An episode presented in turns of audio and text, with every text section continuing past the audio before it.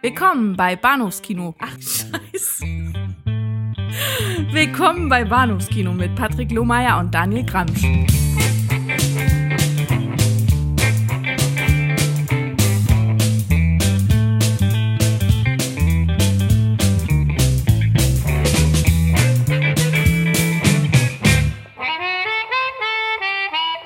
Hallo und herzlich willkommen zu Bahnhofskino Episode 210. Mein Name ist Patrick und bei mir ist der Daniel. Hallo. Hallihallo. Hi. Wie, wie frisch und äh, fruchtig, fröhlich, frei äh, fühlst du dich denn heute? Ähm, ja, ja es, es, es, muss, es muss, aber wenigstens sitze ich hier nicht mit dem BH auf dem Kopf. Ja. Darüber sind wir alle froh, auch wenn ich es nicht sehen müsste. Vor allem nicht, wenn du unsichtbar wärst, wie ja. in so einem zweiten Film heute Abend. Und damit haben wir alle zusammen, ja. Sehr schön. Nee, nicht Kaching, sondern Dada. Ähm, egal.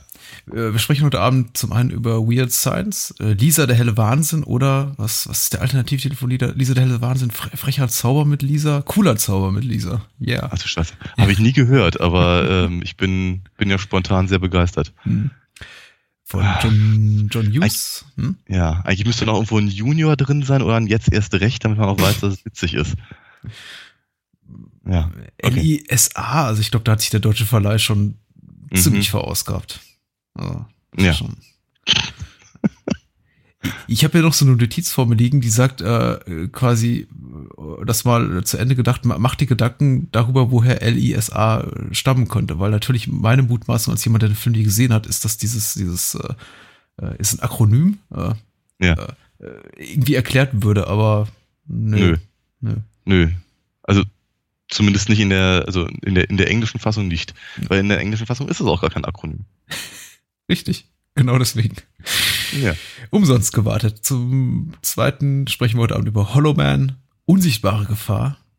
Mhm. Ähm, aus dem Jahre 2000 von äh, Paul Verhoeven, der Film, der äh, Paul Verhoeven aus, äh, aus den USA vertrieb oder mit dem, mit dem er sich, glaube ich, selber vertrieb. Mhm. Aber ähm, dazu vielleicht später noch ein bisschen mehr. Mhm. Ja, äh, getreu dem Motto äh, Mad Scientists, für das wir uns ja letzte Woche entschieden haben. Richtig. Und, äh, man könnte was Naheliegendes wählen, zwei naheliegende Titel, aber naja, wir sprechen über eben über diese beiden. Es ist ja auch so, wir haben ja auch schon etliche der wirklich naheliegenden Titel vor ja. unzähligen Monden geradezu äh, abgearbeitet, ob es jetzt nun, was ich, die Rocky Horror Picture Show gewesen ist oder die Fliege oder äh, die ganzen Lovecraft-Verfilmungen ja. und ne, wir sind, wir sind da ja durchaus in dem, in dem Genre schon mal so ein kleines bisschen zu Hause. Und von daher haben wir jetzt uns die gesucht. Ja. Und die James Whale Frankensteins werden uns zum Beispiel auch zu schick einfach. Ja. Oder Kenneth Branagh oder. Nee. Mhm. Nee. Nee. Ähm, wer, wer, weiß, ich meine, der Podcast, es, es dauert, geht ja hier noch ein paar Jahre so und irgendwann kommen wir vielleicht auch noch dorthin. Aber naja, beginnen wir mit Weird Science. Weird Science, äh, vielleicht habe ich das richtig rausgehört, ist sowas wie, naja, kein, kein Lieblingsfilm von dir, aber du bist prinzipiell äh, John, John Hughes sehr wohl gesonnen. Ja, ja, das schon. Also äh, ich glaube, Weird Science dürfte eher so am, am, am unteren Ende der, der Skala sein, wenn es darum geht, äh, John Hughes Qualitäten aufzuzählen, für mich zumindest. Ähm, aber er hat natürlich durchaus einen gewissen Stellenwert auf, auf, auf, auf vielen verschiedenen Ebenen. Ähm, nicht zuletzt und äh, natürlich und vielleicht, vielleicht eigentlich sogar, sogar ganz zuerst, äh, Oingo Boingo. Oingo ja. Boingo hat das Titellied gemacht. Nicht unbedingt auch hier wieder eins der besseren. Also, wir haben deutlich coolere Sachen äh, fabriziert. Und Oingo Boingo ist eine meiner, meiner absoluten Lieblingsbands, wie man aus dem einen oder anderen, äh, aus der einen oder anderen Episode ja schon rausgehört hat. Ähm, aber trotzdem einer, einer der größten Hits für diese, für diese Band von Danny Erfman. Ähm, und äh, damit natürlich elementar auch, denke ich mal, in der äh, Entwicklung und Karriere von halt, naja, Danny Erfman als Filmmusiker. Mhm. Ähm, und natürlich auch, auch äh, möchte ich ganz kurz erwähnt haben, äh, dass zumindest der Titel Weird Science zurückgeht auf ein altes Comic aus den, aus den EC äh, Studios von ähm, ähm, na, William, William Gaines, Gaines ja. genau, äh, ohne den ich heute keinen Job hätte. Weil nachdem EC zugemacht, also äh, wie man die, die, die ganzen Horror-Comics halt zumachen musste, ähm, hat er sich aufs Mad-Magazin gestürzt, für das ich heute immer noch arbeite. Von daher ist Weird Science an der Stelle durchaus nicht unwesentlich. Allerdings müsste man dazu sagen, es ist keine wirkliche ernstzunehmende Comic-Verfilmung. Ja. Das hat mich bei der Recherche auch so mit am meisten überrascht, dass es tatsächlich dem, dem Ganzen ein, ein, ein, eine Comic-Story zu, zugrunde liegt, denn der ganze Film stinkt so sehr, also rein, rein, rein, rein Plot und charaktertechnisch so sehr nach, nach 80er Jahre Highschool-Comedy. Ja. Äh, unabhängig von der Machart, über die wir dann gleich, gleich noch reden werden, einfach mhm. nur was, was Plot und Figurenkonstellation mhm. betrifft, dass ich dachte, ja, tatsächlich. ähm, aber es ist im Prinzip, ich meine, John Hughes ist ja eben der, der, der, der, der große äh, Teenie Dramödien mhm.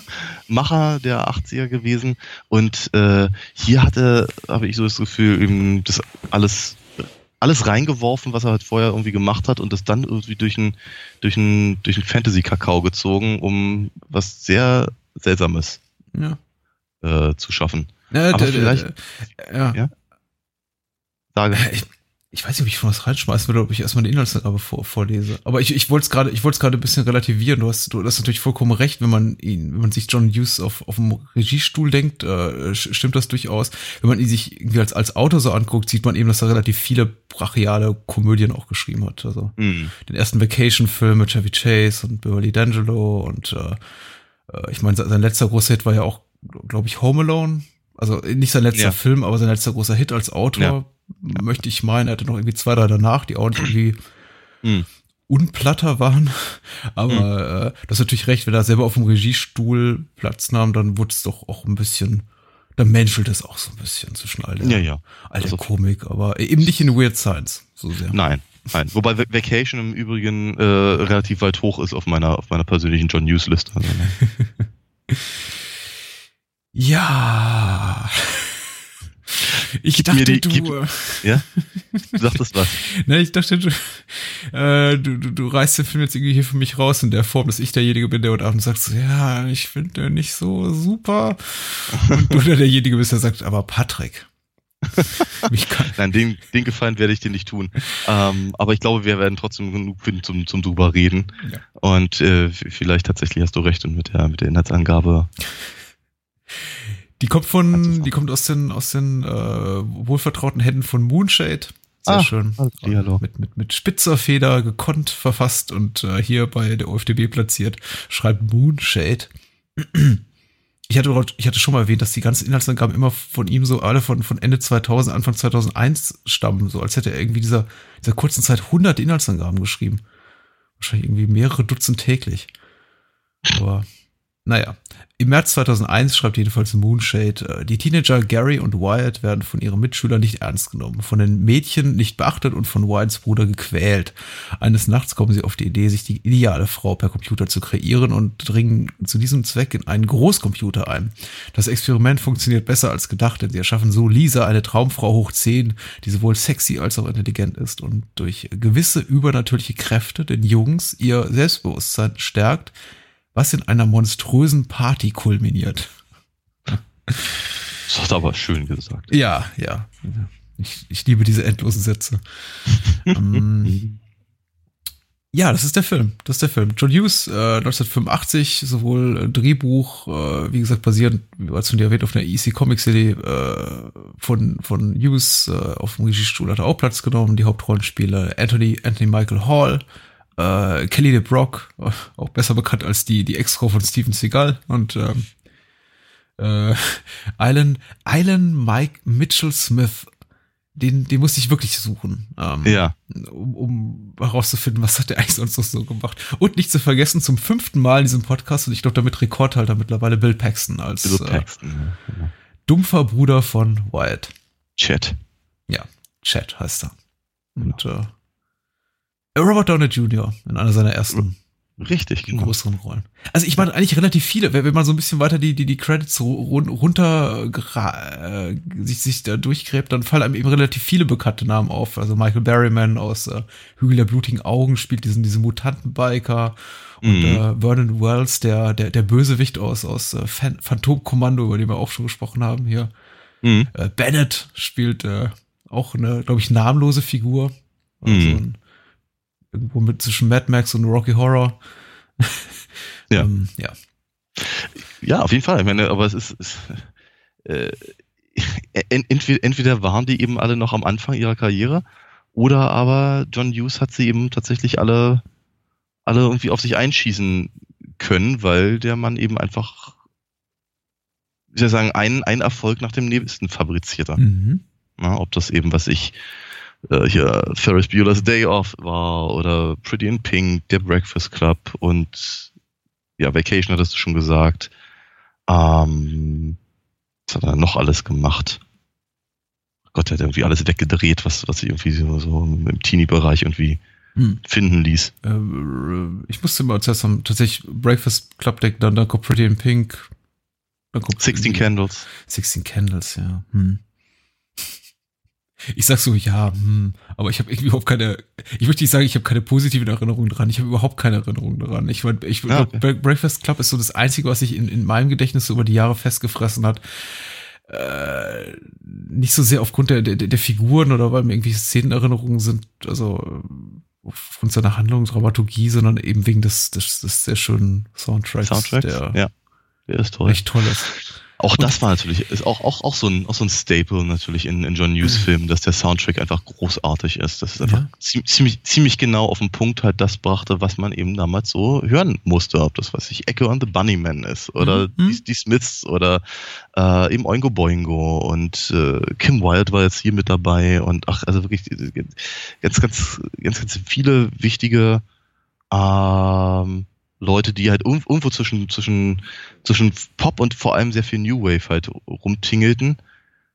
Und er verzichtete aber eben auf, vielleicht auch aus finanziellen Gründen, aber eben auf, auf die großen Namen in der, in, in der, in den Jahren. Also da findest du halt vermutlich keinen Elton John, keine Madonna und keinen George Michael, wie Wham oder sowas, Duran Duran und wie sie alle, alle hießen. Ähm, aber halt, man, Wall of Voodoo hat auch ruhig was beigesteuert in irgendeinem der Filme und so. Also äh, alles Zeug, bei dem man sich nicht schämen muss, wenn man es heute noch hört. Und ähm, das, damit hat er eben dazu dann eben auch noch ein, noch ein, ein echtes Händchen äh, für äh, die, die für, für Teenie-Sprache. Mhm. Also er, seine, seine Drehbücher, ganz abgesehen von allen Thematiken, die er irgendwie vielleicht aufmacht, äh, fühlten sich immer sehr natürlich an für, für ihre Zeit. Das heißt, sie waren, haben sie nicht angebiedert, aber die Leute haben trotzdem so geredet, wie man halt nun mal redete. Ähm, und äh, damit waren sie irgendwie sehr viel zugänglicher, glaube ich, als sowas wie, keine Ahnung, Teen Wolf oder so. ja. Und ja, das definitiv. Und, ja, und äh, ich glaube, das, das, das, das macht halt wirklich die Qualitäten von, von, von John Hughes aus. Und ich muss mal ganz ehrlich sagen, sie sind auch in Weird Science. Ähm, auch wenn der Film halt ehrlicherweise, was du hattest es schon gesagt, die ganzen, diese ganzen Versatzstücke, aus denen der sich zusammenpuzzelt, im Prinzip hier, hier die, hier die, die pickligen Loser, gerne besetzt eben von, also Anthony Michael Hall, hm. ist äh, zumindest drei Filmen von John Hughes drin, wenn nicht sogar mehr.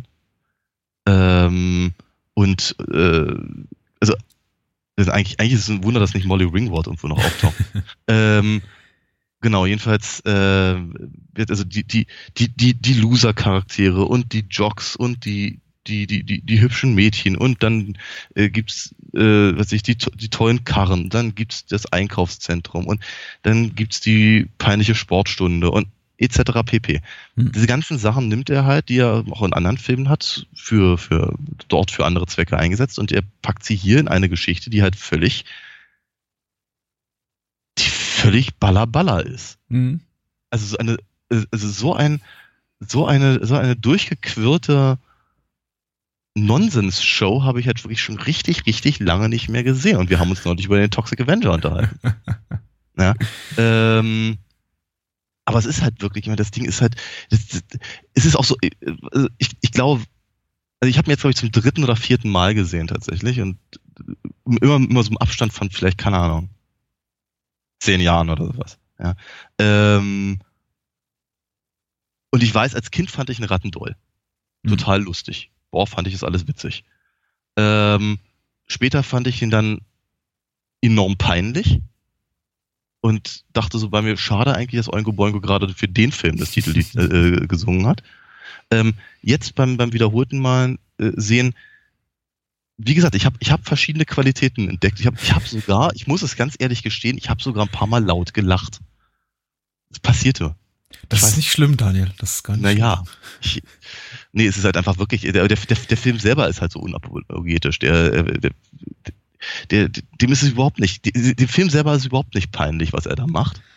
Und der, der, äh, der zieht, zieht jedes Register nur, um halt irgendwie äh, einen, einen, einen Lacher zu bekommen. Ja. Ja. Äh, wo, wo, wo ist der kritische Ansatz bei so einem Film? Ich meine, vor allem meinerseits, der ich eh schon ohnehin schon ein bisschen mit einer vorsichtigen Haltung dran gehe, mit der nicht John Hughes-Fan-Haltung und irgendwie einer, nicht generell Unlust, aber sagen wir mal so, es ist, äh, es ist auf jeden Fall John Hughes aus der zweiten Reihe, sagen zumindest die meisten. Ich ja. habe versucht, mich mal so ein bisschen umzugucken, mein, mein, meiner winzigen Filterblase, die da irgendwie auch bei, bei Letterbox oder sonst wo oder bei OFTB irgendwelche Punkte, Sternchenwertung oder Kurzrezensionen hinterlässt. Und da war das mhm. Bild auch durchaus gespalten und viele schreiben ja. so, ja, hm, nicht so gut und äh, nichts gegen Ferris, nichts gegen Breakfast Club äh, und für andere für ein, zwei, drei wenige gibt, ist Weird Science so, ein, so ein Beinameneisterwerk, was halt irgendwie so ihren, mhm. ihren, ihren Humorgeschmack äh, Kindheit oder Jugend auf den Punkt bringt. Ja. ja. gut, aber die Stimmen sind durchaus, also würde ich sagen, mehrheitlich kritisch und äh, dann war ich schon mal so, äh, naja, egal. Äh, man will unvoreingenommen sein, ich gucke mir den Film also an und ich merke einfach, der packt mich nicht und frage mich dann doch wiederum, warum packt er mich nicht? Denn ja. der äh, Humor hat ja schon teilweise, ist, ist extrem kalaurig, also der Film mhm. ist irgendwie sich, sich, sich, sich für keinen äh, hohlen Schalen-Gag zu schade, was ich ja grundsätzlich sympathisch finde. Äh, ist manchmal eben schon, schon ein bisschen sehr schlicht, wenn zum Beispiel der, der, dieser Sicherheitsbeamte in dem, weiß ich nicht, Supercomputer-Heizkraftwerk oder was auch immer, wo immer der da gerade sitzt, also diese, diese Zwischenschnitte da, da reingebracht werden und man sich eigentlich fragt, okay, was, wann war es das letzte Mal lustig, eine, äh, ein, ein, eine dickliche Person mit lustigem Hut auf einem Drehstuhl overcranked, äh, irgendwie sich drehen zu sehen. Wahrscheinlich irgendwie so zu Buster Keaton-Zeiten, aber na ja. gut. Äh, alles gut, alles gut. Ich meine, der, der Film darf das auch. Und trotzdem habe ich eben bis zum Ende, hat mich der Film nicht so richtig gepackt. Ich habe auch mm. ein, durchaus ein paar Mal gelacht. Ich habe mich auch durchaus amüsiert. Der Film ist auch kurz genug, um wirklich nicht langweilig zu werden. Mm. Aber trotz allem nicht, nicht, nicht so hundertprozentig mein Ding. Und ich glaube, es liegt, und da, da geht es mir ähnlich mit diesem Film wie auch mit äh, Ferris Bueller's Day Off. Ich, ich, ich mag die beiden Teenager Protagonisten nicht. Sie sind mm. nicht die Arten von Nerds oder Geeks oder nennen du es, wie du willst. Ich kann es euch vielleicht noch ein bisschen ausführen zu einem späteren Zeitpunkt, die ich mag oder mit denen ich mm. einfach gerne sympathisieren will. Und eine Sache, die hat mir auch, ist bei Ferris auch schon damals übel aufgestoßen, ist, die sind alle so wohlhabend. Die scheinen alles ja. zu haben. Es gibt in ja. John Hughes Filmen mehrheitlich keine wirtschaftlichen Probleme. Richtig. Die sind einfach so, Mhm. Fernab, ich möchte nicht sagen, dass ich irgendwie in kompletter Armut aufgewachsen bin, aber ich glaube, mhm. das ist, könnte ein Grund sein, warum ich, warum ich, warum mir, glaube ich, irgendwie Science damals schon nicht gefallen hätte. Es ist nicht die, die, die Realität, in der die Figuren leben, mit der ich mich identifizieren kann. Ja. Ähm, und ich glaube, das macht es ja so ein bisschen schwer, bis zum, bis zum Ende da so richtig mitzufiebern und einzusteigen. Ja. Also ich finde, äh, also mit Fieber und Einsteigen, ich weiß gar nicht genau, ob ich das Die Einsteiger, äh, ja. Tommy Gottschalk, Mike Krüger, da bin ich auch voll eingestiegen, weil denen ging es nicht so gut. Nee, Alter. Ja, der hat ständig was äh, zu pimpern und so. genau mein Leben, das, weißt du. Das, das fand sich ja. Aber ähm, nee, äh, ich, ich finde, also ich finde der Film hat echt der Längen. Ähm, zwar immer genau dann, wenn er versucht, tatsächlich so was ähnliches wie eine Geschichte zu erzählen. Hm dann, dann scheitert der Film kläglichst. Äh, alles, alles, was irgendwie mit, mit weiß ich, so dem, dem, äh, dem Erwachsenwerden von, von äh, Wyatt und ähm, Gary, Gary ja. äh, zu tun hat, das zum Beispiel nehme ich dem Film nicht, nicht wirklich ab.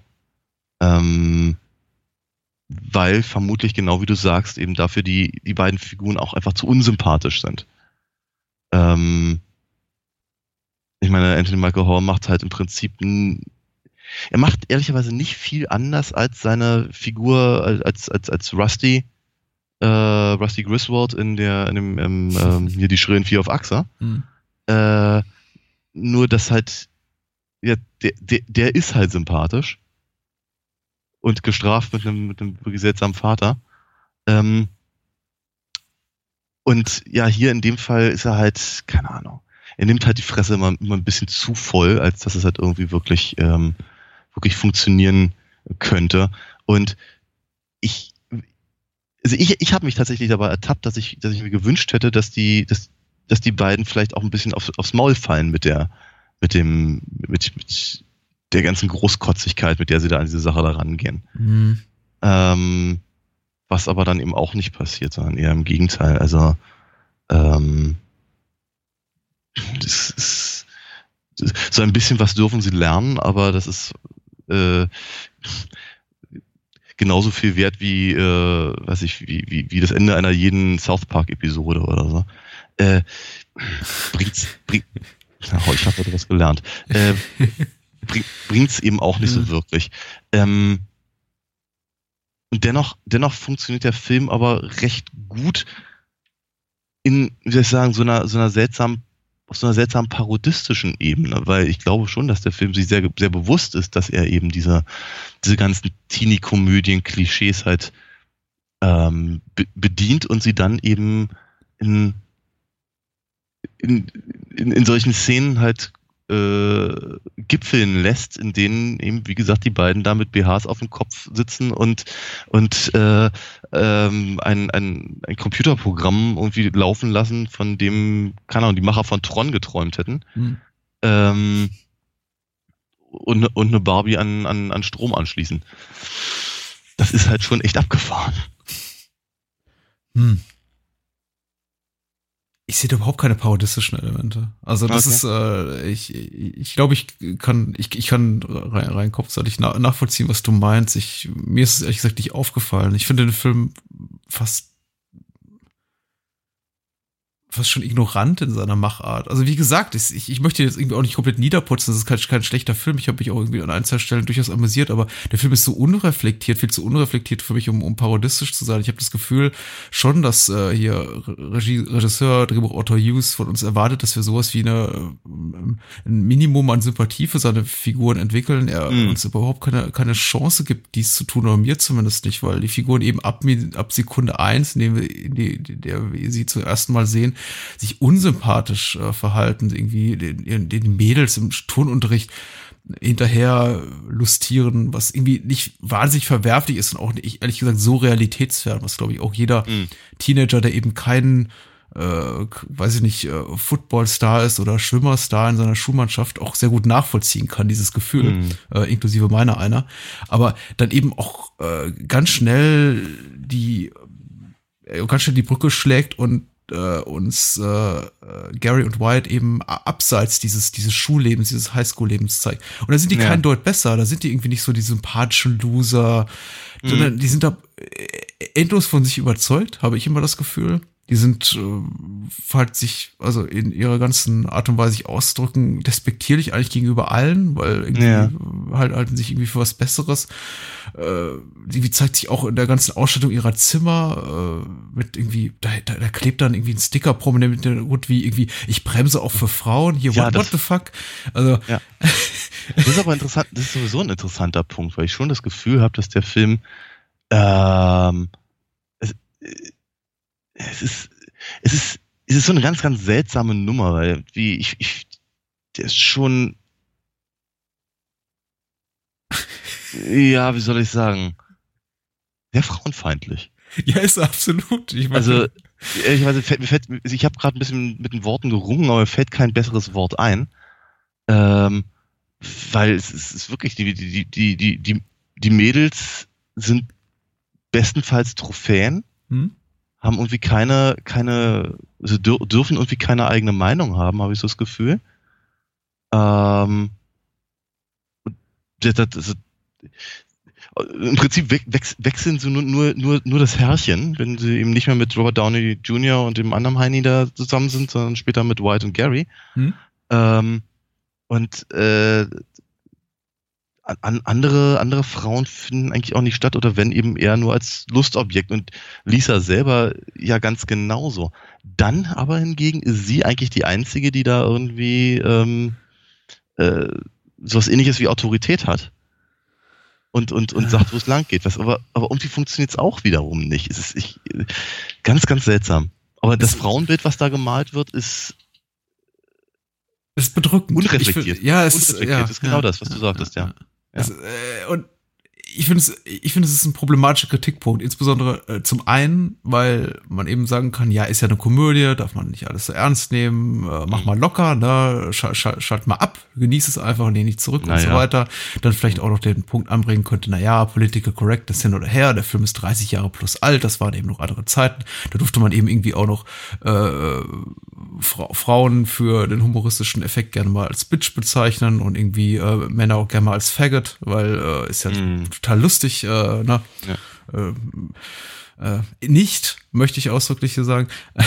ähm, aber der Film übertreibt eben so ein bisschen damit und relativiert diese Attitüde gegenüber, um mal bei den Frauen zu bleiben, Frauen dem, dem, dem weiblichen Geschlecht so überhaupt nicht. Und ich finde, ja. eigentlich, eigentlich wird er auch in der Hinsicht, glaube ich, sich ganz gut so als, als Gegenstück zu äh, ab, äh, drüber drunter drauf, über den wir letzte Woche gesprochen haben, passen. Weil der, der schafft das eben. Ich meine, auch Russ Meyer-Film oder bestimmten Elementen, zumindest in Ab, um, um mal dabei zu bleiben, könnte man eben auch vorwerfen, oh mein Gott, krass frauenfeindlich, äh, wenn, wenn du irgendwie eine, eine, Frau von unten in, in, in, in den Busch reinfilmst oder äh, ihre, ihre, ihre pralle Oberweite zur Schau stellst, ist es ja schon per, per se äh, irgendwie despektierlich. Aber äh, die Frauen in Up sind eben extrem emanzipiert und in letzter Konsequenz zeigen es immer den Männern und kriegen irgendwie ihre Rache und äh, äh, puppen sich dann eben doch als, als, als das stärkere Geschlecht, äh, ja. sei, sei, sei es körperlich wie, wie, wie geistig.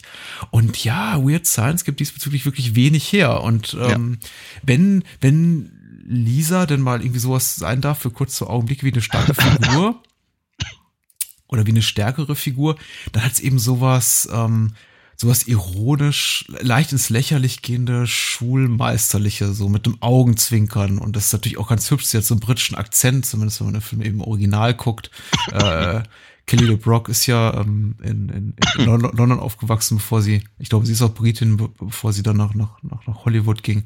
Mhm. Und das ist ja irgendwie auch alles ganz, ganz süß. Aber sie ist auch keine starke Figur, denn, wie du schon richtig mhm. sagst, äh, die, die, die wenigen äh, Kurskorrekturen, die sie äh, gegenüber äh, Gary und White ins Spiel bringt, von wegen so, versucht's doch mal damit und Jungs, seid mal ein bisschen mm. hier äh, äh, besser, als ihr, als ihr seid. ja. äh, die fruchten bei den beiden nicht wirklich. Und ja, am, am Ende gewinnen sie trotzdem und landen eben ja. bei den Mädchen, die eigentlich nur ja. darauf gewartet haben, von zwei unsympathischen Nerds. Ja. Weißt du nicht verzaubert, bezirzt und verzaubert zu werden. weil, weil sie vorher bei zwei noch schlimmeren äh, Heinis, ja. Jocks, Jocks ja. nennt man das ja. dann, glaube ich, waren. Wobei auch, mhm. ich finde, äh, Stichwort Jock, ich habe das jetzt im Spiel gemacht, vielleicht soll er auch keiner sein, aber ich glaube eben schon, ich finde äh, Robert Downey Jr. so irgendwie als, weiß ich, der, der, der, der den Mann da zu zeigen, den bei dem es darum geht, irgendwie ihm, ihm die Liebste auszuspannen, so ein bisschen mhm. problematisch. Denn er ist klar, er ist ein gut, gut aussehender äh, junger Typ, vor allem eben in diesem Film, aber ja. Der, der, der gelbe Kniesocken trägt zu kurzen Hosen. Also, ja, genau, ja. Man fragt sich dann schon so, okay, was, ähm, was fanden die überhaupt jemals an den beiden gut? Äh, also ja. an, äh, Robert Downey und ich glaube, sein, sein, sein, sein Kompagnon heißt äh, Name vergessen. Ja. Ja. Ach. Robert Russler, Max. Mhm. Genau. Mhm. Tja, was fanden die gut? Sie sind, sie sind, sie sind natürlich, sie sind typische mit 80er Typen. mit der, mit den passenden Klamotten und den passenden Frisuren. Mhm. Ja. Ich meine, auch, auch an der Stelle werden, also genauso wie halt die, äh, die, die, die Frauen halt da nur auf, äh, auf eine ganz bestimmte Rolle äh, reduziert werden, ist es eben mit den mit den, zumindest mit den, den Nebencharakteren männlicherseits nicht anders. Ja. Die sind ja nicht dazu da, um irgendwie äh, ähm, äh, wie ein, ein, keine Ahnung, Charakter zu gewinnen, sondern sie sind dazu da, um am Anfang die beiden Hauptdarsteller zu drangsalieren und äh, sp später damit ihnen heimgezahlt werden kann. Mhm. Das ist ihre einzige ähm, Daseinsberechtigung in dem, in dem Film. Ne? Mhm. Ähm, genauso kann man auch durchaus ähm, die äh, diesen, diesen, diesen Wunsch, beliebt zu sein und wie er erreicht wird, auch durchaus sehr in Frage stellen. Ja, mit, mit den dicken Karren und der großen Party und dem, dem Rumgefuchtel mit der Waffe und jetzt hat das da den, den, den Mutantenpunks, was ich uns ganz lustig fand. Ähm, ja, tatsächlich. Hm. Ähm, äh, haben, hat, hat er praktisch den Macho raushängen lassen, jetzt äh, wissen alle, wo, dass, dass, dass, er, dass er weiß, wo der Hammer hängt und außerdem äh, ein ganz, ganz, ganz äh, knüfter Typ ist halt. Ne? Ähm, das sind eben auch so Sachen. Das ist halt auch so, ein, so eine ganz, ganz merkwürdige Stereotypen äh, Reduzierung im Prinzip. Ja? Mhm. Und, und das, ich, ich komme auf das zurück, was du vorhin sagtest, der Film reflektiert tatsächlich an keiner an keiner Stelle.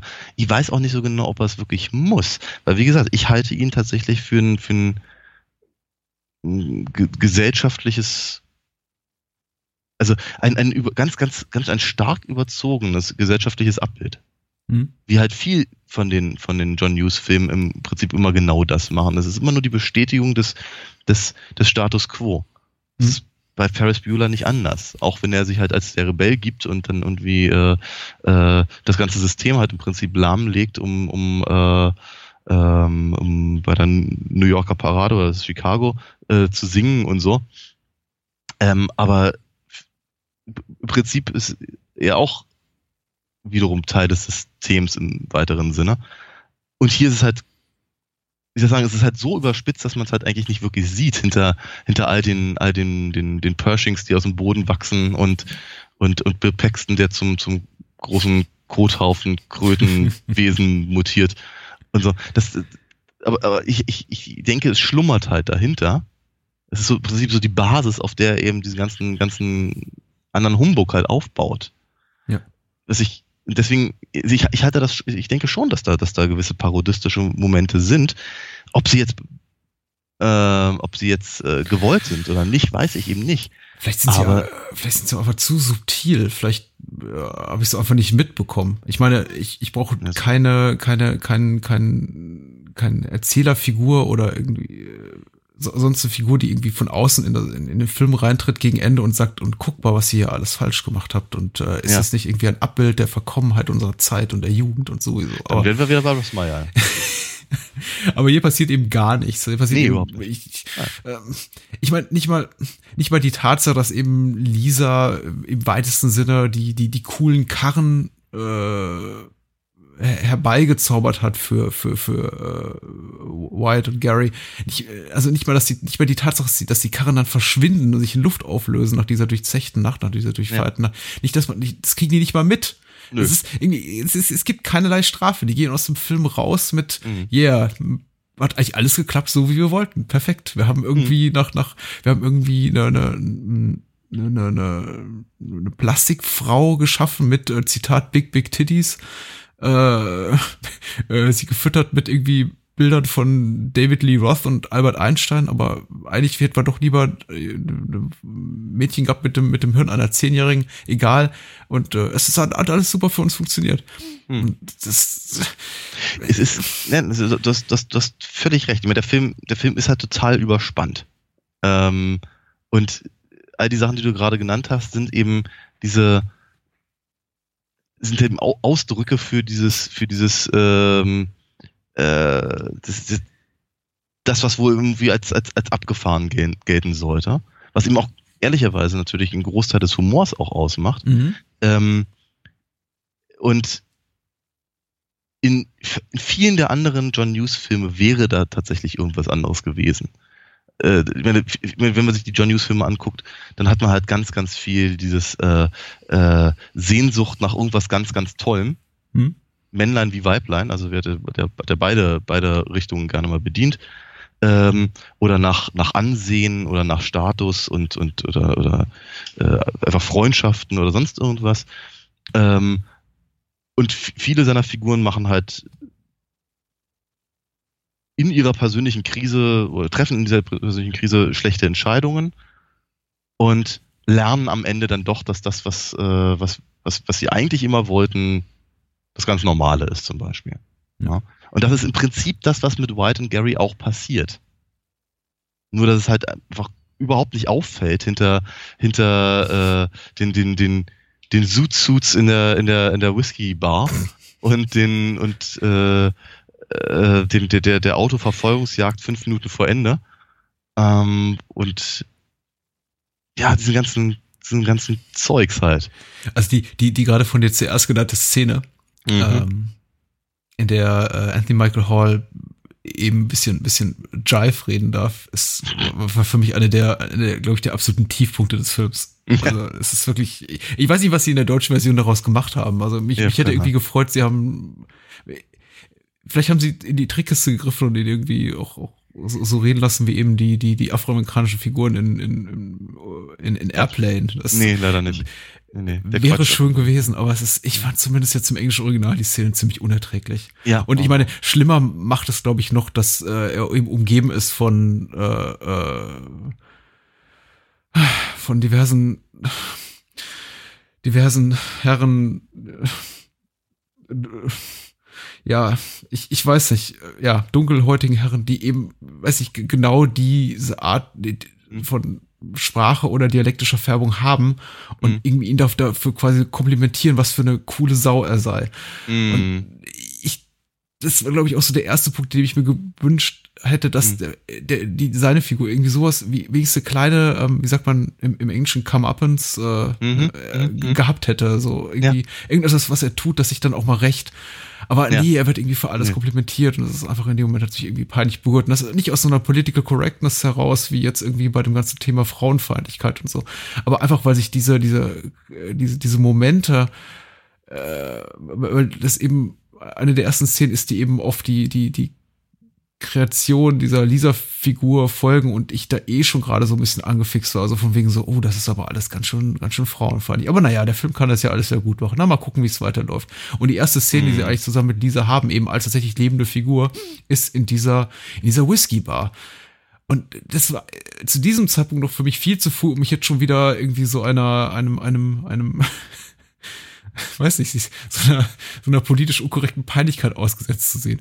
Also, ja, und auch daraus Peinlich Humor, ist das richtige Wort, ja. Es, es, es hat das mich einfach peinlich berührt und ich kann es ja. nicht wirklich besser umschreiben und ich bin mir absolut hm. sicher, dass ähm, nicht neun von zehn, aber vielleicht jeder zweite Zuschauer das angucken wird und sich denken wird, was ist eigentlich dabei?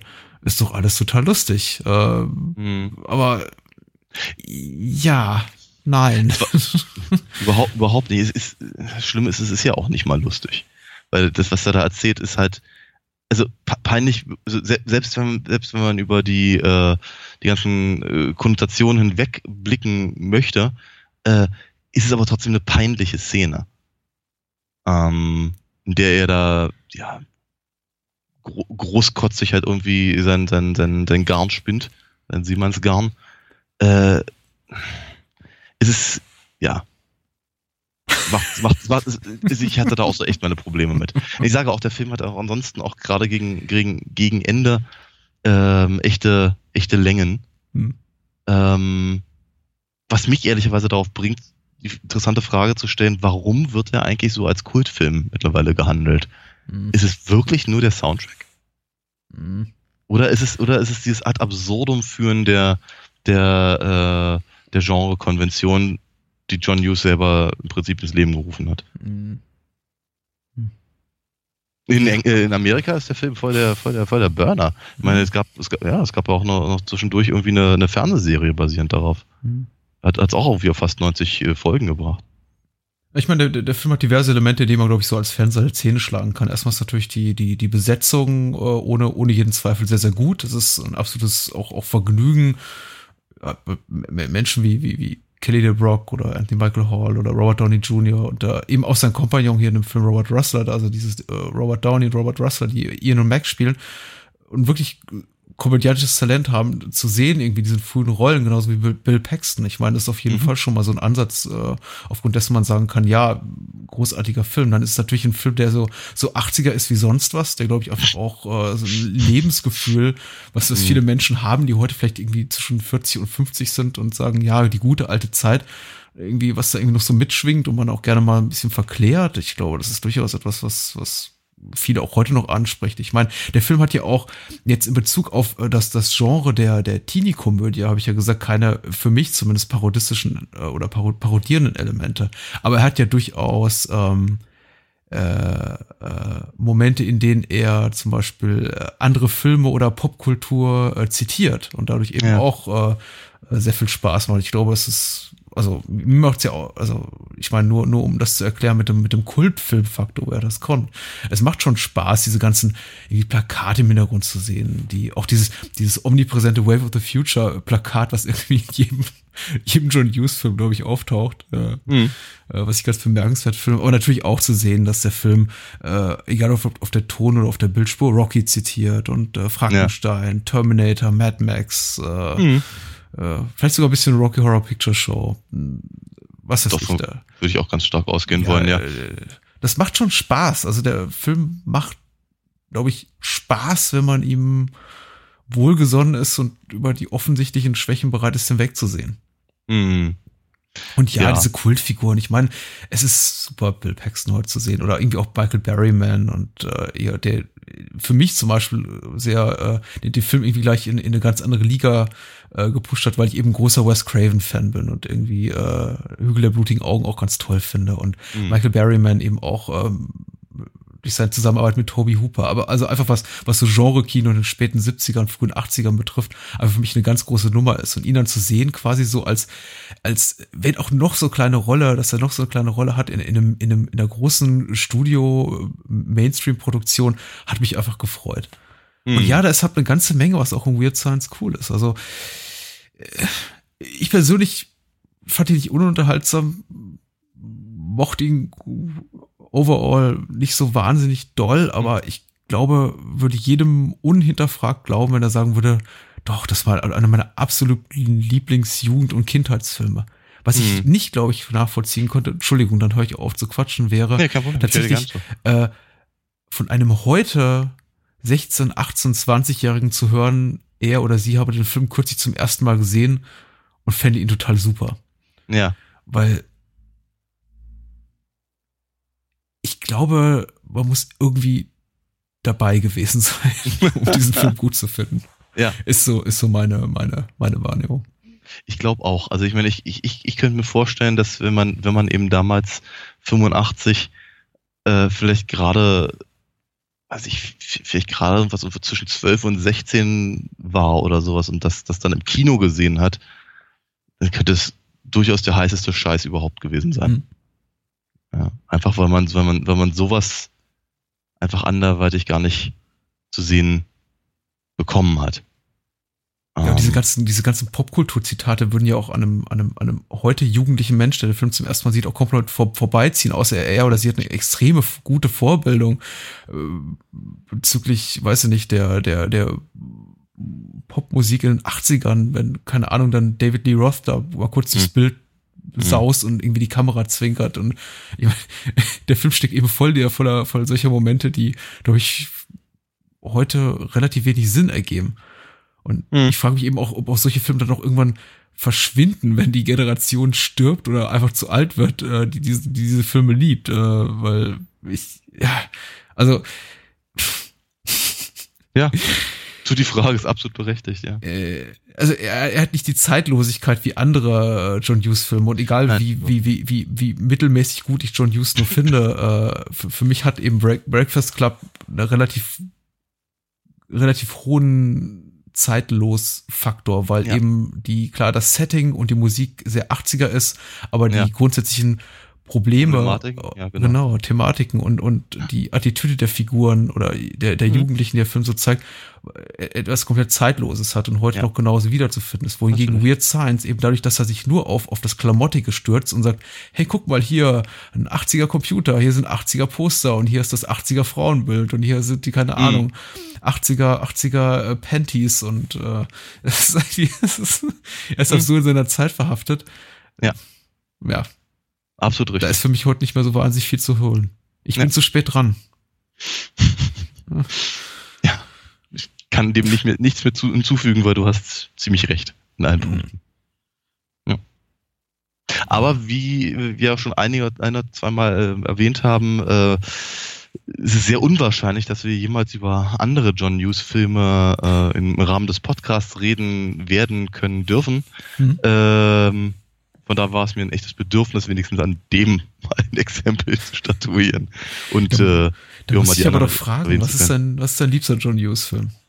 Welchen John Hughes-Film würdest du für einen komplett unbeleckten Hörer, welchen würdest du an, an, an jemanden solchen an, ans Herz legen? Hm. Mm, Also entweder Breakfast Club Hm. ähm, oder Pretty in Pink. Ich mag allerdings äh, Some Kind of Wonderful auch immer noch ganz gerne. Hm. Der praktisch Pretty in Pink ist nur in einer anderen Richtung. Also da ist Eric Stoltz praktisch Molly Ringwald.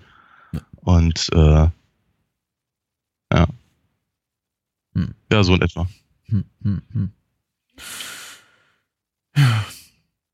Ich glaube, ich bleib beim Breakfast Club, allein wegen des, wegen, wegen des Soundtracks. Wobei ich eben seine, seine klamottigen Sachen auch teilweise sehr lustig finde. Ich bin jetzt in, in Vorbereitung auf den Podcast ein bisschen überrascht davon gewesen, dass er äh, neben dem sehr, sehr lustigen, tatsächlich sehr lustigen ersten Vacation-Film, also die Schrillen Vier auf Achse, Ja.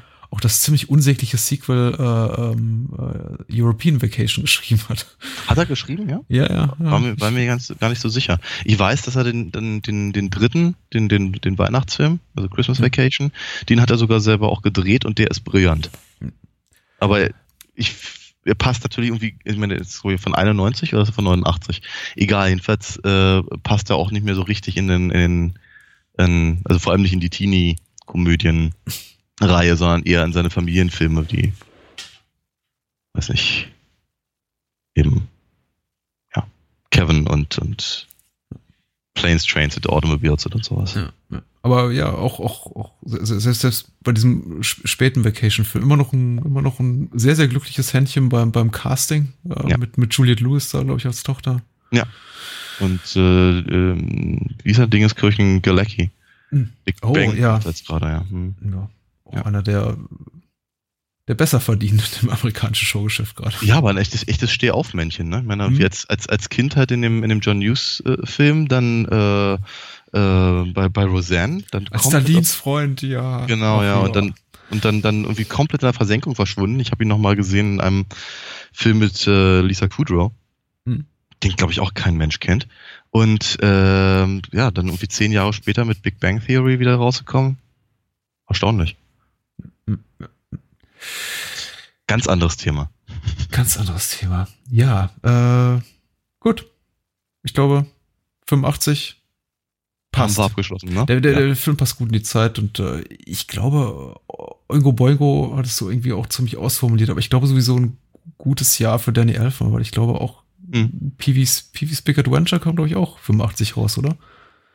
Bin mir nicht ganz sicher. Ich weiß, dass er rund um äh, Weird Science hatte er noch die, er hatte den, den, den Score schon gemacht für äh, Summer School. Mhm. und für ähm, den Rodney Dangerfield-Film ähm, Back to School. Hm? Ja. Äh, mach's nochmal, Dead. Mach's nochmal. Oh. oh, auch toll. Ja, Und ich glaube, es war auch alles etwa, etwa die gleiche Phase oder die gleiche Zeit und dann äh, kam, man mit, kam man mit Tim Burton zusammen, ja. Mhm. Gut. Dann wir reichen noch was nach, wenn uns sowas einfällt zu Weird Science. Ja, ja. Aber wir sollten vielleicht einfach äh, auch über Hollow Man Der Fer- reden. Der Fairness halber, ja. Hm? Der Fairness halber auch noch ein bisschen über Hollow Man reden. Äh, jetzt ist Hollow Man, glaube ich, der mindestens vierte, wenn nicht gar fünfte. Fünfte, glaube ich. Basic Instinct, äh, Robocop, äh, Flesh and Blood. Blood und äh, Starship, Starship Troopers. Troopers, ja. Da ist Genau. der fünfte. Ich glaube, wir haben Bill Paxton eigentlich nicht aus, aus, ausreichend gewürdigt. Er ist sehr lustig in dem Film. Ich finde sehr, sehr lustig. ja, doch, er hat, äh, hat, hat, da, hat da echte Momente. Mhm. Mhm. Äh, und er hat, und was ich ganz erstaunlich finde, äh, er hatte damals schon keine richtigen Haare mehr. Ja, das habe ich mir auch gedacht. Das ist ein bisschen irritierend, wenn man ihn dann sieht als, als den älteren Bruder, also mutmaßlich zwei, drei, vier Jahre älteren Bruder als äh, das, das, des 15-jährigen Protagonisten und dann eben sieht, mein Gott, der hat echt nicht mehr viel auf der Platte, ja. Mhm. Ja, übrigens alle tot, leider, ne? Bill Paxton ja. tot, John Hughes ist tot, ähm, alle nicht alt geworden. Mhm.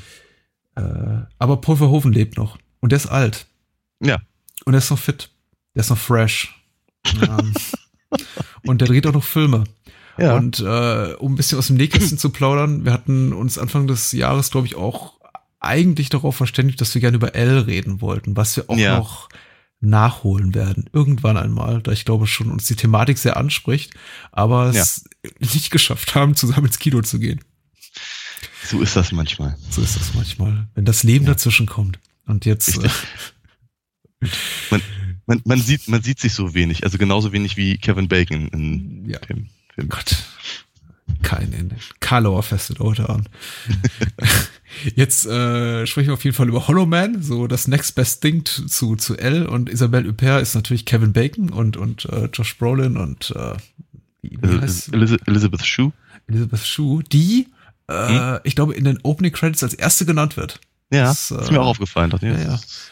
Spannend. Damals hatte man, glaube ich, ihre, ihren Oscar verliehen in Las Vegas noch in relativ frischer Erinnerung. Ja. Und, und Kevin Bacon war so eher, lief, glaube ich, eher so in der Kategorie, ach ja, der Typ, der eigentlich überall mitspielt. Also, mhm. ja. Das hat sich ja ein bisschen gewandelt in den, in den letzten 10, 15 Jahren seitdem. In der Tat. Ja. Ja, Kevin Bacon hatte einen, äh, einen, einen den ein gutes Händchen, würde ich sagen. Und wir hatten ihn auch schon ein oder zweimal im, im, im Podcast. Ja? Nee, ich kann mich gar nicht daran erinnern, dass wir über, ich wollte gerade sagen, Flashdance geredet haben. Mm, das war da doch was anderes. Hm. Richtig. Footloose ja. war's. Footloose. Äh, nein, also zu, zumindest, zumindest in den, äh, in den, in den damaligen Intros ist mhm. er öfter mal aufgetaucht. Und jetzt gibt er, jetzt gibt er einen, einen ein Wissenschaftler, der, wenn du ihm eine, eine, Gitarre noch in die Hand gedrückt hättest, im Prinzip Bakuro Banzai wäre. ja. Mm, zur Garderobe von Kevin Bacon gleich mehr. Ich lese mal kurz die Inhaltsangabe vor. Bei der UFDB, da schreibt Dennis O. Ja, äh, Dennis O. und äh, Moonshade sind, glaube ich, auch so die beiden, die uns, Namen, die uns am häufigsten begegnen. Ja. Mhm. Und Dennis, Dennis schreibt hier, unter der Leitung des exzentrischen Genies Sebastian Kane forscht eine Gruppe von Wissenschaftlern nach einer Möglichkeit, Personen unsichtbar zu machen. Nachdem es ihnen gelingt, einen Gorilla unsichtbar und wieder sichtbar zu machen, ist Kane davon überzeugt, dass ein Versuch an einem Menschen durchgeführt werden muss, um die Forschung voranzubringen. Er wagt den Selbstversuch und wird erfolgreich unsichtbar gemacht. Doch die anfängliche Freude über das gelungene Experiment hält nicht lange an, als klar wird, dass Kane nicht wieder sichtbar gemacht werden kann. Okay, wie oft kam jetzt das Wort, die Adjektive sichtbar und unsichtbar in dieser Du hast es vor, du kannst es durchzählen, aber es war nicht so Weniger. geschickt formuliert, nein. Diese Nachricht lässt Kane durchdrehen und er entscheidet sich dazu, alle Menschen zu töten, die von seiner Unsichtbarkeit wissen. Alright. Man hätte auch schreiben können, er entscheidet sich dazu, alle Menschen zu töten, die ihn nicht sehen können. Nein, nein. Ja. Okay. Ich glaube, der einzige, die einzige, die, die uns lustig finden, sind wir selbst. Ja, natürlich. so traurig. ähm, ja. Ja, Hollow Man. Hollow Man, ich habe es ja eben schon angedeutet, Hollow Man war die äh, letzte, äh, bis dato letzte Hollywood-Produktion von Paul Verhoeven, nachdem er eben sich zu dem damaligen Zeitpunkt ungefähr 15 Jahre dort rumgetrieben hat, äh, sehr, sehr erfolgreich war mit Robocop Basic Instinct, Starship Troopers hatten wir alle bereits im Podcast. Ich glaube, wir hatten fast sein gesamtes Hollywood-Övre, zumindest mhm. die bemerkenswerte. Nee, uns fehlen natürlich noch Total Recall und Showgirls, die kommen dann irgendwann. Mhm. Äh, auf jeden Fall eine überwiegend äh, erfolgreiche Karriere hingelegt. Äh, gegen Ende äh, war ist immer sehr bis zum heutigen Tage sehr offenherzig. Interviews hat er sich auch das öftere mal mokiert, dass sein, seine Sachen nicht so gut ankommen und er immer missverstanden wird. Äh, nicht zuletzt bei Starship Troopers, aber zuvor eben auch schon bei bei bei Showgirls, wofür man ihn ja. äh, komplett zerrissen hat und dann auch bei Starship Troopers wieder extrem kritisiert hat. Und Hollow Man war, glaube ich, so sein Versuch wieder mal im etwas gefälligeren ja. äh, Kinofuß zu fassen. Er hat sich aber, und das finde ich ja bemerkenswert, auch schon wirklich vor Erscheinen oder zu Erscheinen des Films, es gibt da ein Spiegelinterview zum Beispiel mit ihm, sehr, sehr kritisch über seinen eigenen Film geäußert. Okay. Von wegen so, ja, macht man eben, um Geld zu verdienen. Man will ja meine, meine wirklich guten Filme nicht sehen, wie Showgirls und Starship Troopers. ähm, jetzt mache ich das eben mal. Aber er war damals schon sehr desillusioniert und äh, sprach eben davon, dass er eben mit seinem äh, ehemaligen Drehbuchautor, mit dem er auch schon in den Niederlanden zusammengearbeitet hat, wieder, wieder bereits Kontakt aufgenommen hätte und dort äh, quasi so die Zukunft seiner Karriere sieht, was dann eben mhm. auch der, das ist, was eingetreten ist. Ja. So. Unabhängig davon, Hollow Man, äh, zum ersten Mal gesehen? Ja, nein. Gummibauch. Ja, nee, genau. So äh, so. Wie hat's dir gefallen? Äh, also ich habe ihn tatsächlich zum ersten Mal gesehen. Ähm, ich hatte mir das schon etliche Male vorher vorgenommen und, und wir haben es nie so richtig geschafft. Äh, von daher war das natürlich immer eine gute Gelegenheit, ähm, so die Kerbe im Holster im Prinzip dann auch schnitzen zu können. Äh, was soll ich sagen? Ähm, Kevin Bacon ist ein ziemlich großartiger Schauspieler. Ich mag ihn gerne, ich sehe ihn gerne. Ich mm, schätze an ihm, dass er sehr, äh, dass, dass, dass er auch in, in größere Produktionen was, etwas reinbringt, was man halt vielleicht so in Hollywood-Sachen nicht so unbedingt hat. Äh, vielleicht so eine, so eine etwas sinistere Grundhaltung oder irgendwas in der Richtung. Ähm, das, dass er eben, was er als Charakterschauspieler in kleineren äh, Filmen großartig ist, ich glaube, das muss man niemandem mehr erzählen. Ähm, hier fand ich ihn halt ehrlicherweise so durchsichtig, ähm, dass das ist eigentlich nicht mal wirklich schade war, dass man ihn nach einer, nach, nach etwa einer halben, halben Stunde des Films nicht mehr wirklich sieht, sondern nur noch hört. ähm, das ist aber, es ist schon schwer. Ich meine, das ist das, ist das Grundproblem bei den, bei den unsichtbaren Filmen. Also, dass man halt einfach, also ob das nun so Claude Rains ist oder Kevin Bacon oder von mir aus Chevy Chase, äh, dass eben diese ganzen Schau Schauspieler im, ab, ab dem Moment, in dem im Prinzip ihre Story tatsächlich anfängt, nicht mehr zu sehen sind. Oder nur noch unter einer Maske. Das ist ein Problem. Ähm, und leider kann Kevin Bacons Präsenz eben das hier an der Stelle nicht retten, weil dafür ist zu wenig da. Der Film ist eben sehr generisch. Er hat einen Haufen wahnsinnig guter Ansätze, bei denen ich mir jeweils gewünscht hätte, sie hätten sie weiter verfolgt. Ähm und es passiert halt ehrlicherweise nicht viel mehr als halt irgendwie nur ein, so, so, so ein, ja, halt so ein, ein, das, das, das Monster dezimiert die Helden-Story, wie wir sie eben auch schon in Deep Blue Sea hatten oder sonst wo. Ja? Ne? Und dafür aber dann eben nicht mal, nicht mal besonders spannend oder, oder besonders clever. Äh, die äh, CGI-Effekte, die da noch und nöcher reingeworfen werden, die finde ich sind recht gut. Die haben sich relativ gut gehalten. Ja. Ja. Hm. Äh, äh ich versuche da nochmal anzusetzen. Mhm. Ähm, weil wir gerade darüber gesprochen haben, wie, wie 1985 Weird Science ist. Also Hollow Man ist für mich definitiv 2000. Zumindest ja. wenn man so, äh, du hast gerade angeschnitten, so ein bisschen auf die Optik des Films guckt, auf, auf, auf die Machart, eben so dieser, dieser enorme Verlass auch auf, auf die damals sehr äh, präsente, einfach Digitaltricktechnik. Ich meine, es waren einfach die, die späten 90er, frühen 2000er, in denen man sich in dem Bereich extrem ausprobiert hat und eben nicht immer zum, zum Positiven, das endete eben auch oft in, in Filmen, die, glaube ich, damals noch so als semi-cool und ansehbar galten, die man heute aber kaum noch gucken kann, weil sie eben mhm. so optisch so schlecht gealtert sind. Ja. Und ähm, Hollow Man gehört eben nicht dazu. Zumindest ähm, nicht hundertprozentig, nein. Äh, ja also ich, ich denke, durch das, durch diesen, ich meine, die, die ganze Zeit steht ja so unter dem, unter dem äh, Motto, ähm, guck mal, was wir jetzt können. Ja. ja. Früher mussten wir irgendwelche billigen äh, Tricks auf dem Film direkt machen und äh, oder, oder die Kamera wegdrehen, damit man es halt nicht sieht. Heute können wir halt ein ganzes, ganzes Nervensystem und Blutbahnen und sonst irgendwas im, im Computer zaubern.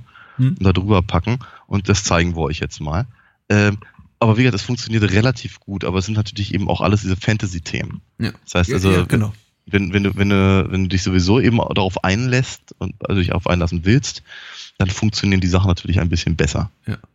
Genau, weil, weil, weil uns natürlich dieser, dieser visuelle Referenzpunkt fehlt. Ich meine, wir haben klar Biologiebücher und wir haben alle möglichen Fil Filmchen geguckt, damals im Biologieunterricht. Wir wissen theoretisch, wie der menschliche Körper von innen aussieht, aber wir erleben diesen ja nie in Bewegung. Das, was mhm. dem noch am nächsten kommt, ist wahrscheinlich ein Besuch von, von Körperwelten oder solchen, ja, solchen Dingen.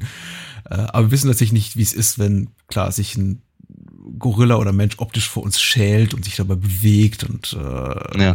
das ist natürlich alles sehr fantastisch oder wie tatsächlich ein, ein Hohlraum aussieht, dem man irgendwie so eine Gummimaske überstülpt. Deswegen mm. funktionieren die Effekte hier ganz gut, weil sie eben, wie du schon sagst, fantastisch sind und äh, deswegen funktioniert eben sowas wie äh, ein, oh, was ist ein gutes Beispiel, wie wie The Rock, also Dwayne Johnson in in in, in dem zweiten Mumienfilm wenn man ihn dann irgendwie als, als äh, Skorpionkönig am Ende sehen und wir eben wissen, wie The Rock aussieht, ja. nicht ja. Weil es ist der Versuch, einen, einen, einen Menschen naturgetreu abzubilden und das sieht dann eben einfach eben aus wie digital Brei. Ja, Vor, genau. Zumindest im Jahre 2001 oder 2, als eben Mummy Returns rauskam. Ja, absolut ähm, richtig. Wer zum Beispiel ja. der erste Mummy-Film, ich glaube, wir, wir, haben ja bereits über ihn geredet, relativ gut gealtert ist. Verhältnismäßig, ähm, ja. Ja, ja. ja. ja. Ach, die Digital-Skarabäi. Irgendwie, die, die, die haben gefehlt hier, so, so ein paar, paar digitale Käfer. Also ich, vielleicht hätte der Hollow Man einfach ein bisschen weitergehen müssen, so ein bisschen ekliger und schmieriger und, ach. Ja. Also, die digitale ich, Brust funktioniert auch nicht so gut in Hollow Man. Nee. Nee. Nee. Aber, ähm, er ist, er ist ja eklig und schmierig. Und das finde ich eben das, das, das, das Spannende. Und ich finde tatsächlich, dass sie da, hätten sie an der Stelle, hätten sie einfach ein bisschen mehr mehr Gedanken sich gemacht über, über die, das eigentliche Fleisch des Films, ja, und nicht das Digitale, was sie dann, was sie dann praktisch drüber projizieren, wäre es vermutlich ein besserer Film gewesen.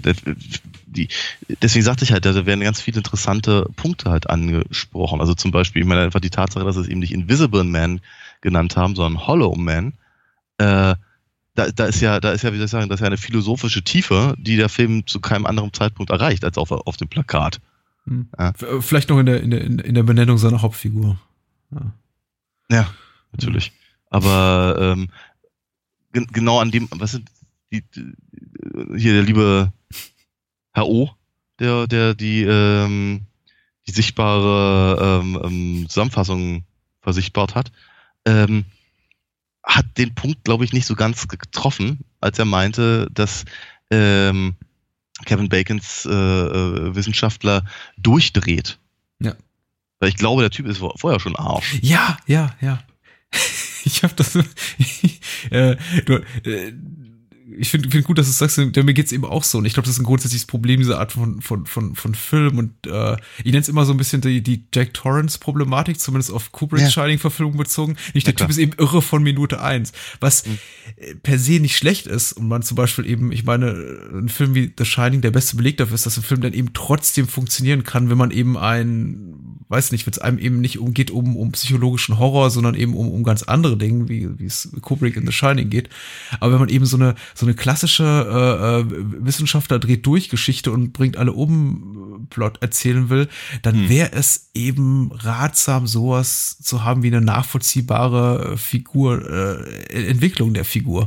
Ja. Und äh, die gibt's hier eben nicht, wie du schon ja. sagst. Äh, Kevin Bacon ist ab Minute eins eigentlich hochgradig narzisstisch veranlagt, äh, total despektierlich gegenüber seinen Kollegen, ignorant und äh, weiß ich, brutal dogmatisch in seiner Gesinnung. Da ist irgendwie nicht viel rauszuholen. Trotzdem versucht der Film sich an zwei, drei Stellen sowas wie die Figur so ein bisschen zurückzuentwickeln und uns mhm. äh, wieder ein bisschen Sympathie für ihn aufzuzwingen. Zum Beispiel, wenn er irgendwie daran verzweifelt, dass sie es nicht schaffen, äh, seine Wissenschaft der Kollegen und er selbst auch seine, seine Unsichtbarkeit rückgängig zu machen. Und er ja. dann irgendwie so, irgendwie sowas, ich paraphrasiere, ausschreit wie ich drehe durch, es macht mich wahnsinnig und ich denke, ja, wir, wir, wollen jetzt wirklich hier Regisseur und Drehbuchautor, dass wir sowas wie Sympathie empfinden für ihn. Für einen mhm. Typen, der kurz zuvor noch äh, eine Frau vergewaltigt hat und ja. Äh, ja. ich glaube kurz davor danach irgendwie einen Hund umbringt. so. Richtig. Ja. Ähm, ja. Schwierig. Ist es, ist es auch und ähm, ich meine, ich den, den, den, den einen Satz, den er, den er gegen Ende sagt und wie es ist, äh, wie äh, leicht, leicht solche Dinge zu tun, wenn man, wenn man sein Gesicht nicht im Spiegel ansehen muss. Fand ich, fand ich nicht uninteressant, aber sie hätten ja. daraus mehr machen können. Also das ist einfach der, der, der wird, wird auch, auch das halt einfach, du, wenn der Typ eben einfach vorher schon, schon, schon so, so, so, so, ein, so ein ekliger Scheißkerl ist, der jetzt, der jetzt eben im Prinzip mh, mm, nicht, nicht mal mehr durch sowas ähnliches wie ein Gewissen aufgehalten wird, dann ist da, da ist da eine interessante Geschichte hinter. Die kann man auch durchaus meiner Meinung nach innerhalb dieses, dieses, äh, dieses Genres und dieses, dieses, dieses Thriller-Gefüges erzählen.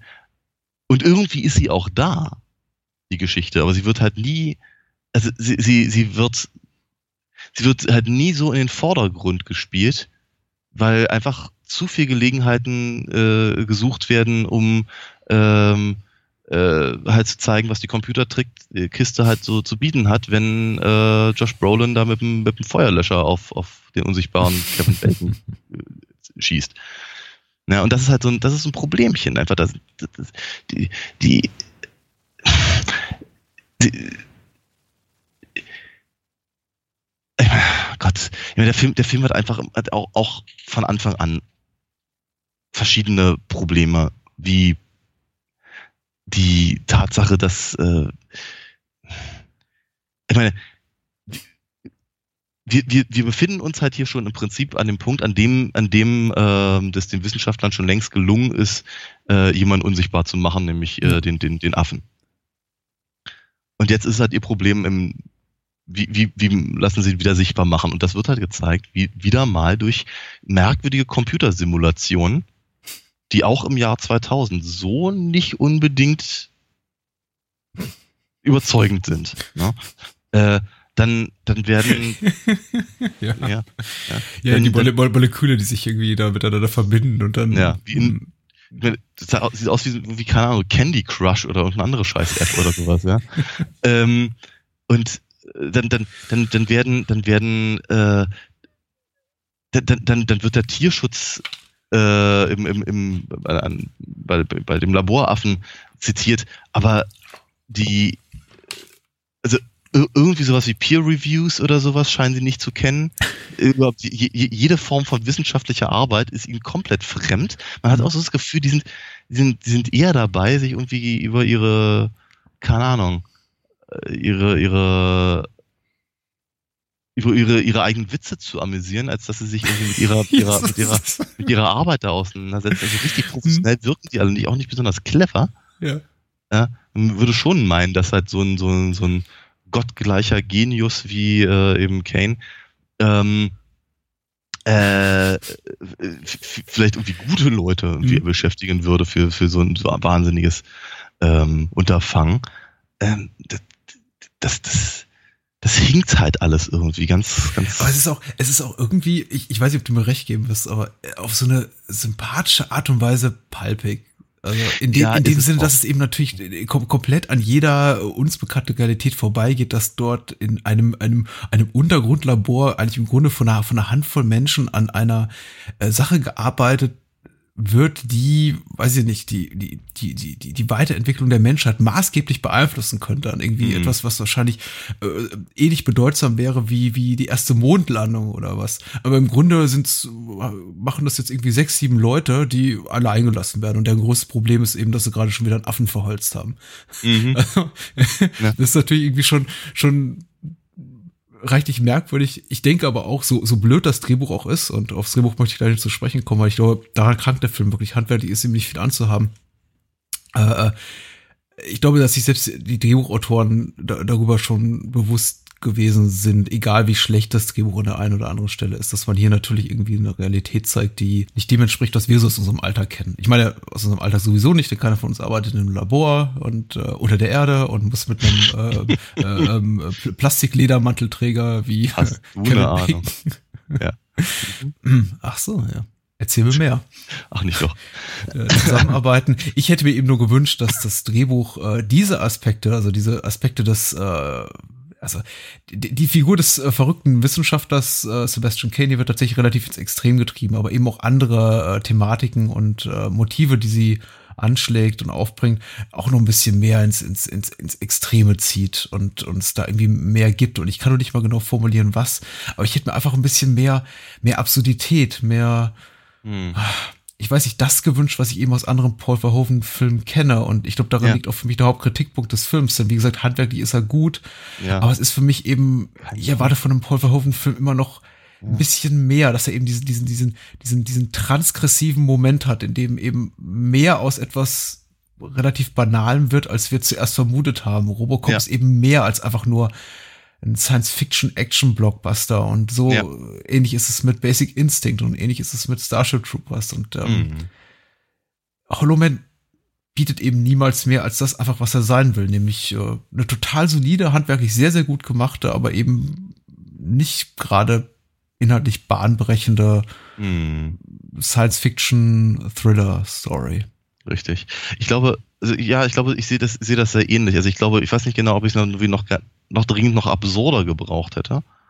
ähm, aber ich hätte es gerne noch ein bisschen, äh, bisschen handfester äh, gerne gehabt. Eben einfach die, die, äh, die, die Probleme, die ihm angesprochen werden, ähm, die dann entsprechend noch, noch äh, einfach ein bisschen ausgeweitet oder eben einfach äh, ernsthafter vielleicht einfach nochmal angegangen, um ihm einfach auch zu zeigen, dass es ihm äh, ja, ernsthafte Konsequenzen hat, eben mit solchen Konzepten halt rumzuspielen. Ich habe ja. aber auch ehrlicherweise nie das Buch von H.G. Wells gelesen. Ähm, ich habe keine Ahnung, inwieweit tatsächlich der, der, der, der Film ähm, eben sagen wir mal die Vorlage, die Idee referenziert. Mhm. Ich weiß es nicht. Ähm, was ich allerdings, was, was mich immer wundert, bei so, eigentlich so ziemlich jedem Invisible Man-Film, ähm, ist, dass die Leute, die halt unsichtbar werden, damit offenkundig nur sehr bedingt Probleme haben. Einmal Kevin, Kevin, Kevin Bacon kann die Augen, äh, die, die, die, die Lieder nicht, nicht, nicht schließen. Na gut, mhm. okay. Aber gucken kann er noch, also von daher schon mal kein Problem. Ähm, ja. Aber einfach so diese, ich, ich könnte mir vorstellen, dass es ein echtes Problem ist, äh, einfach nicht, nicht, nicht zu wissen, wohin man fasst. Also, ne, wenn ich meine eigene Hand nicht sehe, nach etwas zu greifen, dass das nicht, mhm. dass das nicht einfach ein bisschen Übung braucht oder einfach nur laufen, wenn du nicht weißt, in welcher Höhe bist du oder, oder wo sind deine Füße. Ja? ja? Oder sich hinzusetzen und sich nicht auf den Arsch zu packen, wenn, wenn der Drehstuhl sich irgendwie in eine Richtung dreht, die man halt einfach so nicht, nicht aufhalten kann, weil man nicht weiß, wo seine Hand ist. So eine mhm. Sachen, das, das fände ich halt durchaus nicht uninteressant, sowas auch reinzubringen. Ähm, haben sie eben hier auch nicht gemacht. Äh, dafür ist die Maske von ja. Weg äh, gruselig. Hm? Ich, ich, ich stelle mir gerade so eine, so eine, so eine uh, Ron Howard Version dieses Films vor, in dem eben genau diese Sachen thematisiert werden und die Figur daran zerbricht, vielleicht mit Sean Penn oder so in der Hauptrolle. Sean ja. Penn ist der Hollow Man. Ein bewegender Drama von Ron Howard. Und dann siehst du ihn da, wie er irgendwie komplett zerbricht an der Tatsache, dass er eben nicht diese Fliege schnappen kann, wie es jetzt äh, hier Kevin Bacon uns so cool ja. vorführt, sondern irgendwie ja, ja. Er, er, er immer dieser, jeden Tag dieser, dieser Fliege nachjagt und er erwischt sie einfach nicht und er zerbricht daran und flüchtet sich in Alkoholismus und ja. Ah, genau. A Beautiful Hollow Man, ja. Ja, ja und ja, ja. fängt an zu quarzen und kriegt ein Raucherbein und dann kriegt er ein unsichtbares Raucherbein. das ist so furchtbar. Und, und, und man, man kann es ihm nicht abnehmen, weil, weil die, die, die Operateure wissen nicht, was sie abnehmen sollen. Sie finden das Bein nicht. Oh und ja. Er stirbt. Er stirbt. Ja. Und keiner weiß, wo er begraben soll. Ja, das ist so, genau. Hat, erinnert sich einer von euch, wo, wo die Leiche, wo wir die Leiche abgelegt haben? Verdammt. Äh, da müssen wir wohl warten, bis es anfängt zu riechen. Ja, im Übrigen, ja. das erinnert mich, äh, musste auch ein oder zweimal äh, an, an diesen wundervollen Sketch denken aus äh, Amazon auf dem Mond. Mit Ed, Ed Bagley Jr. als mm, Sohn des mm. Unsichtbaren. Du erinnerst dich? ja. Ja, so in etwa. Hm? Ja. ja. Egal. Äh, ich meine, ganz ehrlich, ich habe nicht wahnsinnig viel über Hollow Man zu sagen. Ich habe den Film sehr, sehr oft geguckt. Ich habe ihn damals im Kino gesehen. Ich habe ihn mir fast am Tag eins auf DVD gekauft, auch einfach, weil es die Zeit meines Lebens war, in der ich mir sehr viele DVDs gekauft habe, einfach weil das Format neu war und man natürlich auch immer äh, die Filme dann auch gucken wollte. Ich meine, deswegen hat sich wahrscheinlich auch, glaube ich, fast jeder zuerst Strange Days und The Matrix und solche Filme eben gekauft auf ja. DVD und eben nicht gesagt, okay, ich fange mit Casablanca an, mhm. weil man dann eben auch sehen wollte, was kann man aus seinem aus seinem großen neuen Fernseher und dem DVD-Player da irgendwie rausholen. Ja, und deswegen ja. habe ich über Hollow Man dann gekauft 2000, 2001, tausendmal gesehen, immer wieder gesehen. Amüsiere mich immer wieder gut. Ich finde den Film wahnsinnig unterhaltsam und äh, finde eben auch Paul Verhoeven versucht, ein bisschen was reinzubringen, was eben Paul Verhoeven typisch ist. Ich denke mir fast jedes Mal, wenn ich einen Film sehe, der hätte man Problem un, unproblematisch auch einfach in, in Film ab 12 umwandeln können. Man hätte ja. das Drehbuch leicht angepasst. Die Leute gehen eben nicht so wahnsinnig brutal drauf, sondern eben ein bisschen blutleerer. Die Vergewaltigungsszene kommt raus und schwupps hast du eigentlich einen Film, der mhm. äh, irgendwie mit einer Altersfreigabe ab 13 beziehungsweise in Deutschland ab 12 äh, geadelt würde. Aber nee, Paul Verhoeven will eben immer noch sein Ding machen. Man merkt so wirklich, ich meine, Greg Grunberg äh, oder wie er heißt, also diese, die, die, die, der J.J. Abrams äh, Stammschauspieler wird ja irgendwie auch umgebracht auf, auf wirklich fiese Art und Weise. Verblutet mm. da, äh, fast, fast grundlos langwierig da irgendwie am Boden. Äh, man hätte ihm auch einen gnädigeren Tod spaz äh, mm. spazieren. ähm, Wo kam das raus? Können. Ja. Ich weiß nicht, wo das herkam. Hm? Vielleicht aus der, aus der hohlen Tiefe meiner, meiner, meiner dunklen Seele. Ja, deiner äh, spendieren. Ich, genau. ich, wollte, ich wollte sagen spendieren, glaube ich. Einen besseren Tod spendieren und das klingt auch furchtbar. Naja, man hätte ihn irgendwie netter zugrunde gehen lassen können. Ja, kürzer, knapper, äh, sanfter. Und äh, man, man, man merkt eben schon noch, auch wenn der Film profund unpolitisch ist, unsatirisch und eigentlich auch wenig Provokantes in sich trägt, dass da eben Filmmacher wie Paul Verhoeven hintersteht, der eben sagt, okay, ich, ich, ich probiere noch mal irgendwie, ich spiele noch mal mit so meinen Lieblingsthemen. Und zwei davon sind eben klar äh, ist Exzess und klar Provokation und das eine ist eben auch immer eine große Begeisterung für dafür, was man irgendwie so tricktechnisch machen kann. Und äh, ist ja durchaus auch eine Komponente in Verhoeven schaffen, die man nicht außer Acht lassen sollte. Er hat ja durchaus auch Sachen geschaffen, die einfach äh, technisch durchaus, durchaus nicht revolutionär waren, aber irgendwie bestehende Dinge sehr, sehr gut äh, weiter vorangetrieben haben. Ja. Äh, und ich glaube, daher kommt auch der Gedanke, von wegen, lass es mal irgendwie, oder mein Tricktechnik-Team eine digitale Brust bauen und mal gucken, wie das aussieht, wenn ein unsichtbarer Liebe fummelt. Äh, stelle ich mir vor als so eine klassische Szene, die die Verhoeven auf, auf eigenen Wunsch irgendwie ins Drehbuch hat schreiben lassen, einfach weil er das gerne mal sehen wollte. Ja. Äh, Kam aber, ich glaube, bei Entity war das, war das äh, irgendwie interessanter 30 Jahre vorher, oder? oh, Entity. Mein Gott, das ist, oh, das, der passt aber auch zu unserem Podcast wie Arsch auf einmal. Sollten ja. wir auch mal machen. Ja, ja, ich, ich, ich mag den Film nicht, nicht besonders, aber können ah, wir das trotzdem mal machen. Ich finde den super. Aber hm, gut, vielleicht, vielleicht reicht das auch. Vielleicht reicht das auch. ja. Äh, damit ist das Thema abgehakt. Aber äh, weiß noch nicht, wie gesagt, ob ich noch wahnsinnig viel mehr zu sagen habe, aber äh, ich mag die Paul Verhoeven Touches an Hollow Man gerne. Ich habe irgendwie auch das Gefühl, ich sehe in vielem, was in Hollow Man so mir gut erscheint, das, was ich an, an ihm so liebe oder eben auch das bemühen, da mehr rauszuholen, als einfach da ist auf dem Papier. Wie gesagt, das Drehbuch ist einfach relativ schwach. Es hat äh, eine relativ platte Geschichte. Durchsichtige, haha, wie du bereits sagtest, äh, den Gag mhm. machen wir heute aber nicht zum ersten Mal äh, Charaktere und auch unnötig viele expositorische Dialogszenen, in denen sich eben irgendwie Sebastian und äh, Linda noch irgendwie anhimmeln mit weißt du noch damals und können wir mm. es nicht noch mal schaffen und nein, du bist einfach nur mal zu groß für mich und also mm. äh, indem uns irgendwie nur mal erzählt wird, was wir eh schon sehen. Aber ähm, trotzdem ein guter Film, weil eben meiner Meinung nach handwerklich gut und immer noch so ein bisschen Verhoven drin, ja. was mir irgendwie einfach gut gefällt. Ja. Also diese Detailverliebtheit, weißt du, auch die, die, die, äh, es wirkt heute irgendwie albern, glaube ich auch. Man, man, wird das nicht mehr machen, weil ich glaube, jeder Tricktechniker oder jeder, jeder Regisseur auch sagen würde, ah, das zieht so viel Aufmerksamkeit auf sich, das ist irgendwie, über, über den Punkt sind wir hinaus. Aber einfach auch diese, die, wenn sie in dieser Kühlkammer sind, die Träne, die dann gefriert, während ja, ja. Elizabeth Shoes äh, Wange hinunterläuft. Äh, das, ich glaube, das würde heute, das, das, das holt heute niemand mehr hinterm dem Sessel hervor. Aber hm. als ich das 2000 im Kino saß, dacht, sah, dachte ich schon so, ha, cool. Mhm. also, mhm. Und äh, ja, vielleicht gibt er das ähnlich wie das, was ich über Weird Science vorhin sagte, man muss dabei gewesen sein. Vielleicht ist es so. ich, ja, ich finde, ich finde, ich meine ganz ehrlich, äh, viele der äh, Filme, die wir im Podcast bereden, äh, passen genau dazu. äh, aber äh, auf, auf jeden Fall für heute Abend ist das, glaube ich, so die, der, der, der Konsens. Ja.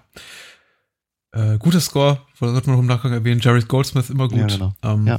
Für mein den, Gefühl so ein bisschen, den, bisschen, den, bisschen. Hm? Den kannte ich auch aus welchen Gründen noch immer. Ja, ich habe das Gefühl, der wird in, in tausend einem Trailer verwurstet, der Score. Vielleicht das, ja. Und man muss natürlich sagen, er ist relativ nah an dem, was äh, Goldsmith für äh, Verhoeven im Basic Instinct gemacht hat. Also er ist nicht so weit weg. Ja, okay. Ähm, zumindest fällt mir das in den Opening Credits auf. Es hat dieses die, die, die, die, die, die, die. Und es erinnert sehr an den Basic Instinct Score. Ja. Also. Ja. Aber vor Opening Credits, sag mal, war das die Comic Sans, die sie da benutzt haben? Schreckliche Schrift. Und, und alles doppelt und dreifach. Hast du das mal aufgefallen? Ja, ja. Großer Name, kleiner Name. Und dann noch ein, in einzelnen Buchstaben der Name. Es ist, äh, ich finde es auch hochgradig fragwürdig. Also, woher der, der Wille kommt, äh, irgendwie aufwendige Opening Credits zu machen, ist mir, glaube ich, relativ klar. Es war irgendwie auch so ein, so ein Ding der, der späten 90er, irgendwie auch so ein bisschen David Fincher inspiriert, habe ich das Gefühl. Mhm. So von wegen, man müsste auch einen tollen Vorspann machen. Am besten komplett computeranimiert.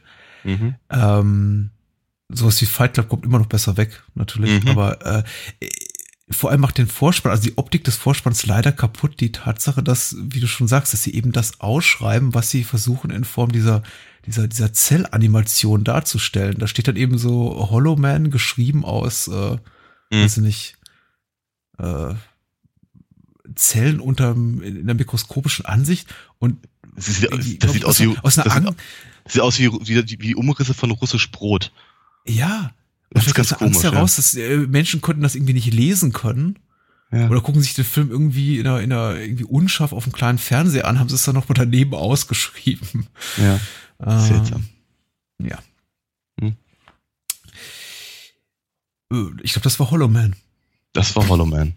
Ja, das war Hollow Man. Und äh, auch, äh, auch das wird man noch kurz erwähnt. Entschuldigung, ich, ich werde einfach nicht fertig. Ich bin einfach so ein großer äh, Überhoven-Trivia- Nerd. Ähm, es ja, war auch Jost, Jost, Jost Vakanos äh, letzter Hollywood-Film. Der mhm. legendäre Kameramann von Das Boot und äh, Showgirls und äh, Robocop und viel mit, viel mit Verhoeven gemacht.